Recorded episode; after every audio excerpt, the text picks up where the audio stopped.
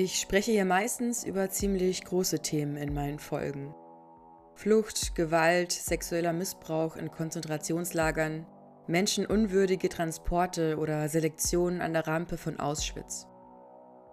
Aber in der Beschäftigung mit Dokumenten aus Konzentrationslagern und auch mit Berichten von Überlebenden ist mir aufgefallen, und das solltet ihr aus dieser Folge mitnehmen, wie auch vermeintlich banale Dinge zur Vernichtung der Häftlinge beitrugen. Ein Beispiel: Häftlinge des KZ-Außenlagers Müller-Verhardt berichten, dass ihre Kleidung nur einmal alle sechs Monate gewechselt wurde. Die Folge: Sie waren anfällig für Ungeziefer und Krankheiten wie Typhus steckten damit andere Häftlinge an und starben teilweise auch selbst daran. Oder ein weiteres Beispiel, Schuhe. Mir ist aufgefallen, wie viele Überlebende in ihren Berichten über das Thema Schuhe sprechen. Und heute, in dieser 39. Folge meines Podcasts Zeitzeugnisse, hört ihr wieder ausschließlich Häftlinge des KZ-Außenlagers Müller-Verhardt, die darüber sprechen, wie so etwas vermeintlich Kleines wie das richtige Schuhwerk über Leben und Tod entscheiden konnte.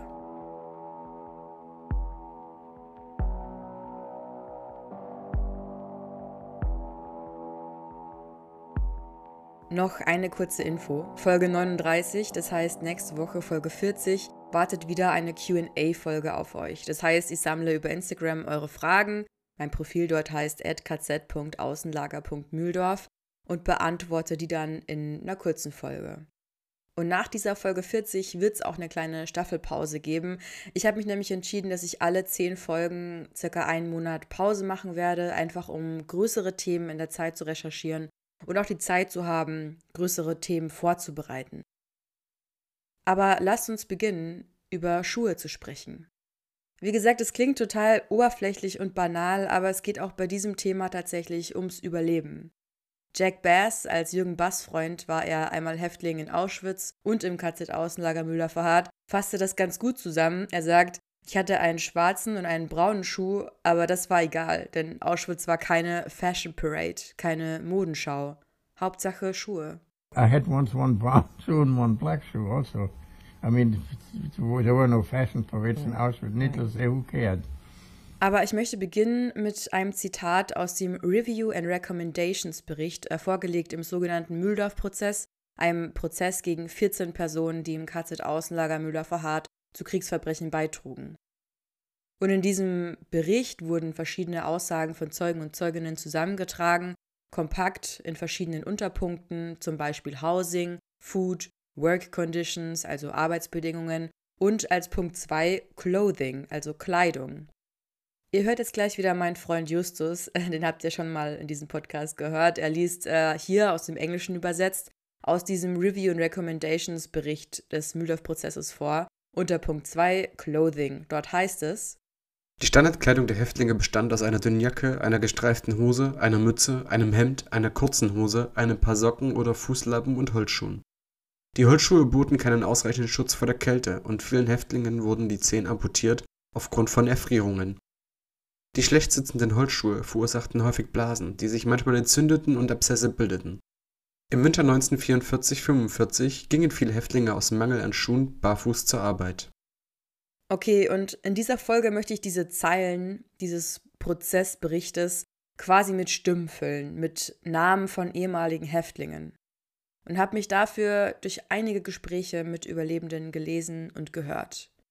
Zum Beispiel von Kate Bernard, Häftling in Auschwitz, Augsburg und dem KZ-Außenlager Müller-Verhardt. Ich habe auch schon mal eine Folge über ihre Geschichte gemacht. Und sie erzählt, wie es überhaupt dazu kam, dass sie diese schrecklichen Holzschuhe tragen musste. Denn angekommen in Auschwitz wurde ihnen alles abgenommen, bis auf die letzte Haarklammer, sagt sie. Sie bekam dann ein Kleid, keine Unterwäsche, aber Holzschuhe, wooden shoes, die ihr drei Nummern zu groß waren. So we never got our clothes back, our shoes or, or anything. Even the last pin from my hair was taken out. And uh, we got a, a dress, a gray cotton dress, no underwear. I got a pair of shoes which was three sizes too big on my feet wooden shoes. Neuankommenden Häftlingen wurden also die Haare abgeschnitten, sie bekamen eine Uniform, mussten ihre eigene Kleidung und Schuhe abgeben. Auch das gehörte dazu, um die Menschen zu erniedrigen. sie einfach zu einer Nummer zu machen. Und ihr kennt ja auch diese Bilder bestimmt aus dem Auschwitz Memorial, große Berge an Schuhen, die gemeinsam mit haufenweise Brillen, Prothesen, Koffer, aber auch Haaren, äh, die Häftlingen abgeschnitten wurden, heute quasi ein Symbolbild sind für die Gedenkstätte und die Menschen, die in Auschwitz ermordet wurden. Und ihr habt gerade auch gehört, das erste Problem war, die Schuhe waren zu klein. Olga Stern, Häftling im KZ-Außenlager Müller-Verhardt, sagte auf die Frage der Interviewerin, wie haben dir die Schuhe gepasst? Ugh, horrible. Alles hat gerieben. How did they fit you? Ugh, horrible. It's because they just give you, I think, one fit, one size fits all, whatever. Einige Häftlinge hatten aber Glück, konnten ihre eigenen Schuhe behalten, zumindest in der Anfangszeit. Zur Einordnung, der Zeitzeuge Max Mannheimer sagte in einer Gerichtsaussage nach dem Krieg, dass 90 Prozent der Häftlinge im KZ-Außenlager Müller-Verhardt Holzschuhe hatten. Walter Taus, später auch Häftling in Mühldorf, hatte zumindest in Auschwitz noch seine eigenen Schuhe, bis sie ihm von einem polnischen prominenten Häftling, wie er sagt, also einem Funktionshäftling, gestohlen wurden. Ihr hört jetzt den einzigen deutschsprachigen Überlebenden dieser Folge, äh, das schon mal vorab. Vielleicht schildern Sie doch noch etwas von dieser Episode, wo Ihnen die Schule, Schuhe gestohlen wurden. Ja. Also waren das noch die eigenen Schuhe, die Sie von Ungarisch Sport mitgenommen haben? Genau, das waren die eigenen Schuhe von zu Hause, selbstverständlich sehr gute Schuhe. Und äh, dieser Fall hat sich ereignet nach dieser Dusche und nach dem Bad, wo ein polnischer Häftling gekommen ist äh, zu mir, hat die Schuhe gesehen und hat sie weggenommen. Und wo ich mich gewehrt habe, hat er mich noch richtig durchgepriegelt und die Schuhe trotzdem genommen. Also die Schuhe waren weg, ich habe noch Priegel bekommen und habe von ihm seine alten schlechten Schuhe bekommen. Er bekam dafür also andere Schuhe, die ihm dann zu klein waren und auch leichter als die von zu Hause, sagt er. Und so kam es, dass ihm beide Füße abfroren.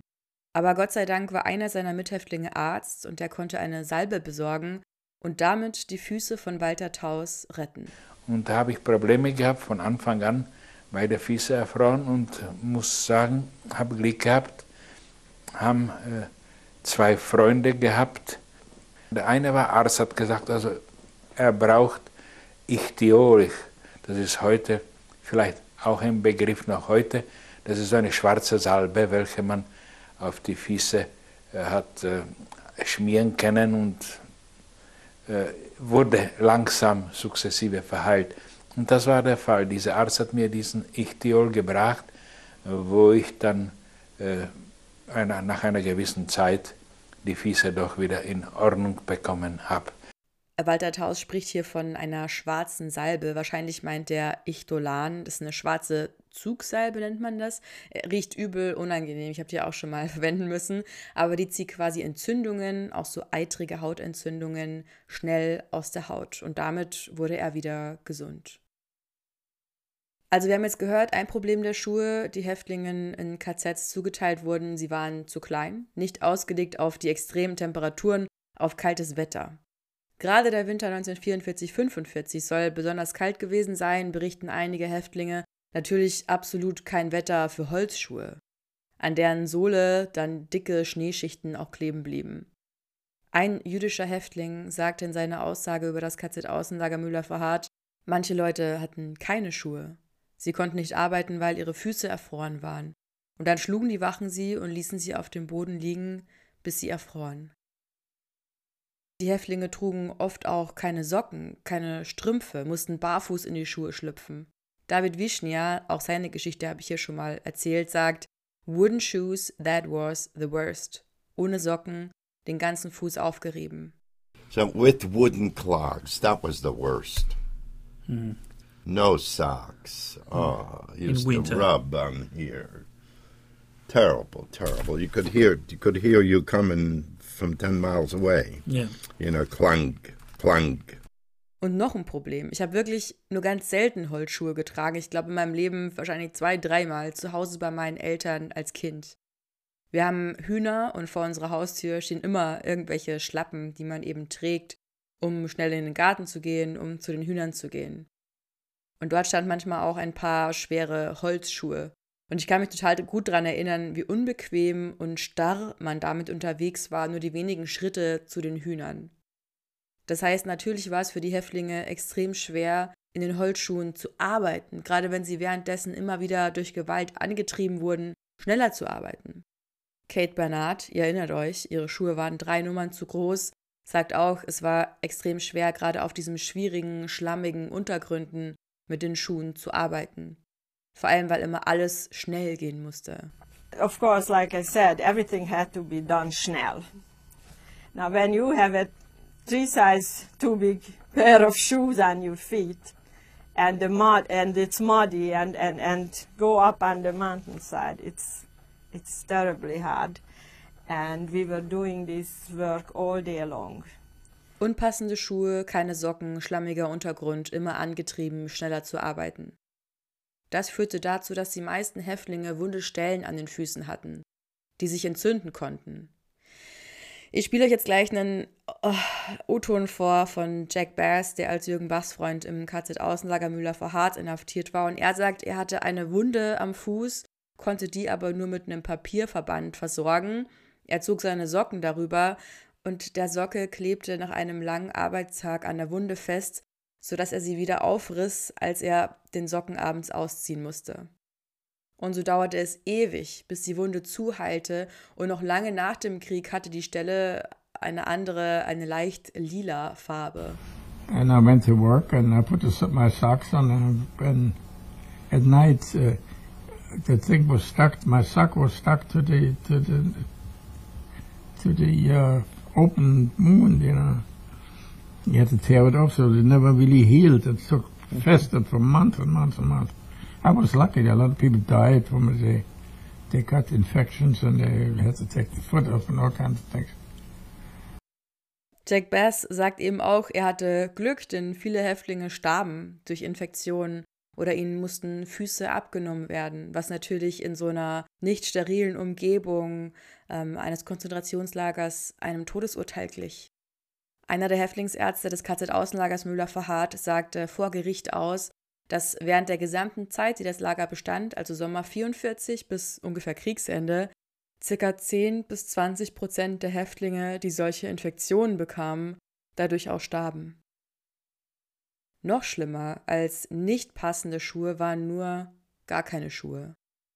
Denn auch das kam vor. Häftlinge, die selbst im Winter barfuß zur Arbeit gehen mussten, wie Joseph Morton, der sich Kartoffelsäcke um die Füße wickelte, um nicht barfuß laufen zu müssen. That was during the winter time, barefooted. We didn't have no shoes. If you, you, had a, a, a piece of sack from, you know, but you have the potato bags rolled around your feet. Wer Schuhe, vor allem natürlich gute Schuhe hatte, verteidigte sie wie einen großen, wertvollen Schatz. Und dafür ist auch Bill Gluck ein gutes Beispiel, der über eine Situation kurz vor seinem Transport von Dachau in das KZ-Außenlager Müller verharrt spricht. Er hatte noch das Glück, Boots, also Stiefel zu besitzen, natürlich vor allem zu der Zeit Herbst, Winter ein extremer Schatz. Und als ihm ein anderer Häftling diese Stiefel wegnehmen wollte, kam es zu einem Kampf. Er sagt, and we had a hustle and a wrestle and a shuffle. As I'm putting my shoes on, one of the prisoner comes over and grabs my shoes, my boots. Of course, I wouldn't give it up. I recognized the value of it. And we had a hustle and a, and a wrestle and a shuffle, and I wouldn't give it up. And he kept hitting, kicking, and I wouldn't give it up. My stubborn nature again. Der nächste Kurzeinspieler ist für alle Zuhörenden, die Polnisch sprechen. Schickt mir eine Übersetzung der Schimpfwörter gerne bei Instagram als dm at kz.außenlager.mühldorf. And he called me all kind of dirty names. Can I use dirty language? Skurwysyn means in Polish, well, let them translate. Die beiden kämpfen also, beschimpfen sich, bis Bill Gluck aufgab, weil er sagt, er wollte nicht die SS-Männer auf sich aufmerksam machen. I realized that if this is going to continue and some of the SS or somebody important comes and see this, we're both done for. So I let the boot go, not because he won, but because I wanted to win. I wanted to get out of there. He gave me another boot, the same as we had before, and out went the transport. Went on on a boxcar again and got transported to Mildorf. Er gab auf, denn so sagte er, er wollte auf diesen Transport und das wäre ganz ohne Schuhe nicht möglich gewesen. Also nahm er lieber irgendwelche Schuhe und stieg in den nächsten Transport nach Mühldorf. Also Häftlinge kämpften für ihre Schuhe und bewahrten sie auch sonst wie einen Schatz, nutzten sie zum Beispiel als Kopfkissen, damit sie nicht nachts gestohlen werden konnten. Und nutzten sie offenbar auch noch für andere Dinge. Magda Baer, Häftling im KZ-Außenlager Müller-Verhardt, sagt, sie bekam von einem Capo im Lager gezeigt, dass man die Schuhe auch nutzen konnte, um daraus zu trinken. Sie ist ein bisschen schwer zu verstehen, aber ich möchte euch ihren O-Ton trotzdem ganz gerne zeigen. The Slovak couple taught me how good is this wooden shoes when somebody went through and bring to the SS water to drink or tea to So drink. if- you put it in your shoes and you have it like a cup to drink the water with that. That's not just a shoes, that's for water drinking with that. Irgendwie muss man dabei schmunzeln, wie sie da ganz begeistert auch beschreibt, Wasser aus einem Holzschuh zu trinken, wie genial. Aber natürlich ist es vor allem tragisch. Sie hatten eh kaum Wasser, geschweige denn sauberes Trinkwasser, und das wird hier getrunken aus einem Holzschuh, der drückt und nicht richtig passt, der aber über Leben und Tod entscheiden kann. Aber ihr merkt alleine daran, wie viele Häftlinge über ihre Schuhe überhaupt sprechen, welchen Stellenwert sie beim Überleben im Konzentrationslager haben konnten. Sie konnten zu klein sein, nicht geeignet für den Winter, nicht geeignet für die harte Arbeit, angetrieben durch Gewalt. Ohne Socken sorgten sie für Blasen und wunde Stellen, die sich entzünden und so sogar zum Tod führen konnten. Eigene Schuhe, gute Schuhe waren wie ein Schatz, den man auch vor Diebstahl schützen musste. Ansonsten konnte es sein, dass man sich mit Kartoffelsäcken und Papier von Zementsäcken behelfen musste. Und was ich auch noch erwähnen möchte, dass gleichzeitig viele Überlebende berichten, dass sie dafür sorgen mussten, dass die Schuhe ihrer Bewacher sauber blieben. Ein Mühldorfer Häftling, Bernhard Grünstein, der für die Lagerführung arbeiten musste, sagte, ich habe ihre Zimmer sauber gehalten, ihre Schuhe poliert und ihre Kleidung geordnet.